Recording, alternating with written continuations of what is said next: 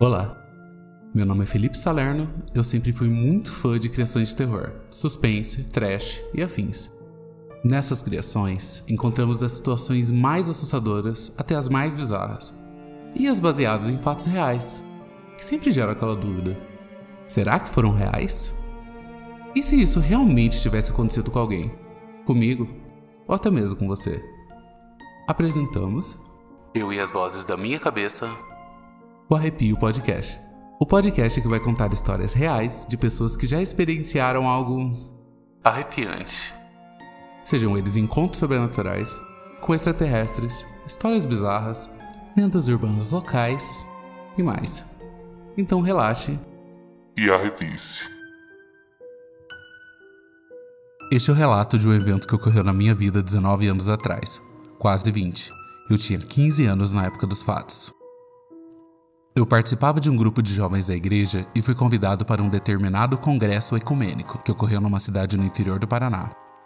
O ecumenismo é um movimento que busca o diálogo e a cooperação entre as diversas igrejas oriundas do cristianismo, buscando superar divergências históricas e culturais, a partir de uma reconciliação cristã.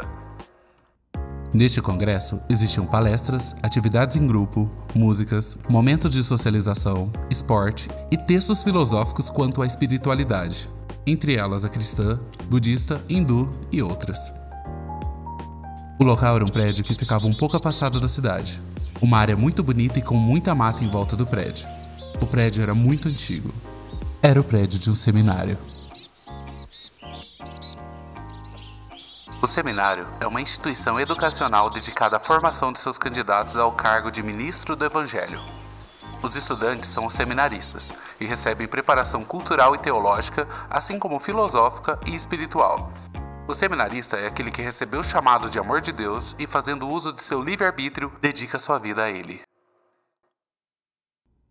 O prédio tinha três ou quatro andares, longos corredores e uma estrutura imponente, das que sempre vemos em construções religiosas, principalmente católicas, que é o caso dessa. O primeiro dia foi tranquilo. Como estávamos em um seminário, Sempre acompanhávamos as missas diárias que ocorriam durante a manhã e a noite, e o restante do dia era focado em praticar as atividades de integração do Congresso. No outro dia de manhã, eu acordo, tomo banho, saio dos meus aposentos e atravesso o longo corredor que vai até as escadas. Desço-as, vou até o refeitório para tomar meu café da manhã, enquanto observava meus arredores, a construção do refeitório, a arquitetura barroca e tomava um gole da minha xícara de chá. E até penso, o que será que. Cara, calma aí. Neste momento, sou interrompido pelo meu amigo Marcos, que chega com um copo de café na mão e um pão na outra, se ajeitando para sentar do meu lado na mesa. Então, é, eu fiquei sabendo. então, eu fiquei sabendo que tem um lugar aqui que dá pra gente ficar de boa, fumar. É tipo uma varandinha. É, depois da reunião de hoje, eu vou. Vocês passam lá onde eu tô e daí a gente vai para lá, beleza? Mas ó, não conta pra ninguém? Logo depois que combinamos o encontro à noite, terminamos o café da manhã e nos dirigimos até a missa matinal. O dia passou, participamos de várias atividades e logo após já ia para os meus aposentos. Tomei meu banho, fui encontrar meus colegas que estavam em um alojamento diferente que eu estava, mas ainda próximo do meu. Atravessei alguns metros do corredor e já estava na frente da porta do alojamento deles. Fui recebido por Marcos. Quando cheguei, Todos já estavam prontos. Atravessamos um longo corredor e já demos de cara com uma porta. Marcos girou a maçaneta, deu uma balançada e a porta se abriu. Essa porta dava para uma sacada onde tinha uma santa. E lá ficávamos fumando, conversando, contando piada, falando besteira, enfim, coisas de jovem. E essas viriam a ser nossas noites a partir daquele dia. Em um desses dias, eu estava novamente seguindo o protocolo, Fui para meus aposentos, me banhei e saí para o corredor chamar meus colegas. Só que nesse dia devia ser entre 11 e meia e meia-noite, pois tinha terminado tarde a reunião daquele dia. Este corredor tinha alojamento dos dois lados e era muito grande, devia ter 40 metros ou mais. E o fundo dele dava em outro corredor, que tinha acesso à biblioteca e ao salão que íamos com aquela santa, que era bem no meio. Quando saí dos meus aposentos e fui para o corredor em encontro dos meus colegas, ouvi um som de passos. Passos meio arrastados. Olho para o final do longo corredor e vejo um padre, um padre mais velho, curvado e vestido como se fosse celebrar uma missa, com uma faixa em volta do seu pescoço, uma faixa roxa. Só que essa faixa estava virada para trás. O padre vinha andando em minha direção, mas ainda um pouco longe por conta do corredor ser longo. E eu disse: Boa noite, padre. Tudo bem? Ele me encarou, parou onde estava, mas não disse nada. Imaginei que, como ele era mais velho, não tinha me ouvido, mas imaginei que tivesse me visto. Apertei o passo, fui até a direção dele, parei na sua frente e repeti: Boa noite, padre. Tudo bem? Ele ficou alguns segundos me fitando. Eis que ele vira para frente e continuou andando. Atravessou parte do corredor e foi adiante. Parei no meio do caminho e pensei: Poxa, que padre mal educado. Fui até o alojamento dos meninos e pensei: O que será que ele está fazendo quase meia-noite andando com roupa da missa? Sendo que a roupa da missa só se usa durante a missa. Na hora, um sentimento enorme de angústia invadiu meu corpo. Quase como se uma maldição tivesse sido lançada em mim.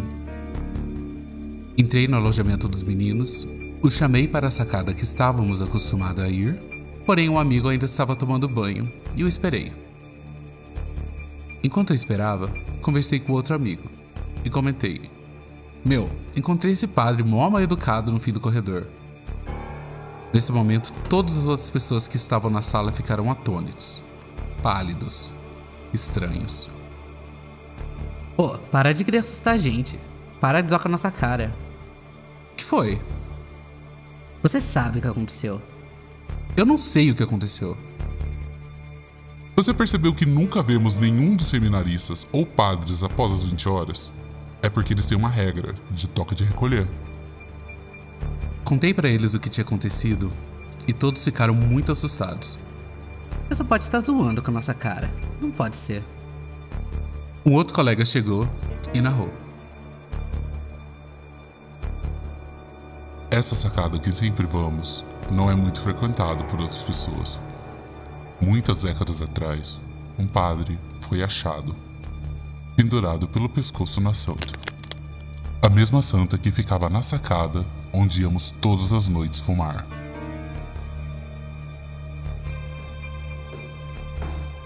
Neste momento, me lembrei que quando encontrei com ele no corredor, ele estava vindo do sentido da sacada da santa, passando pela porta, onde sempre nos encontrávamos. Ele estava atravessando, como se estivesse retornando da sacada e indo cumprir suas atividades diárias. Todos ficaram muito tensos, mas decidimos ir lá mesmo assim. Fumamos, conversamos e fomos dormir. Passamos alguns dias ainda tensos, com medo do que poderia acontecer. Porém, continuamos com os nossos cronogramas normais. Não poderíamos falar para ninguém que estávamos lá, até porque o acesso às sacadas era proibido. No outro dia de manhã, acordei como se a noite passada não tivesse acontecido, ou como se tudo tivesse sido um grande pesadelo. Entretanto, o que meus colegas tinham me falado fazia muito sentido pois a faixa que havia em volta do pescoço do padre era uma faixa roxa e ela estava virada para trás, marcando o seu pescoço. Chacoalhei minha cabeça tentando tirar esses pensamentos. Encontrei meus amigos e fomos descendo a escadaria. Nessas escadarias tinham vários quadros pendurados, fotos de padres, pessoas importantes para a igreja e para a construção do seminário. Passei por um retrato que me chamou a atenção.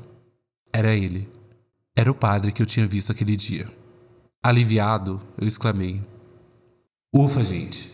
Era esse! Era ele o padre que eu vi ontem. Ele é daqui sim! Foi ele que eu vi. Marcos olhou para mim um pouco desconfortável e apontou para as inscrições que estavam embaixo da foto. Padre José Antônio Arantes, nascido 23 de maio de 1927, falecido em 1989, nos deixou em um trágico acidente mas nada pagará os bens que trouxe a nossa paróquia municipal e seus ensinamentos inestimáveis para o seminário. Que a sua alma seja recebida e agraciada pelo Pai Filho e Espírito Santo.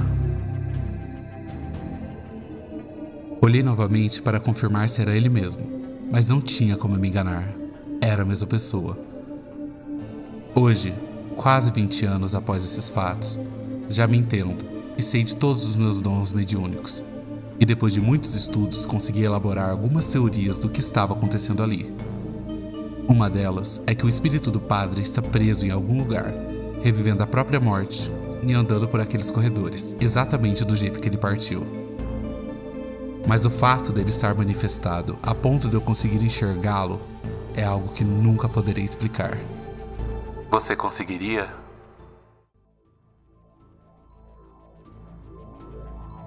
Para ter acesso a mais conteúdos, siga-nos. Eu e as vozes da minha cabeça no arroba arrepiopod no Instagram. E se quiser ter sua história narrada em uma experiência imersiva e arrepiante, mande uma DM para o nosso Instagram ou um e-mail para arrepiopod.gmail.com. Foi um prazer estar com vocês.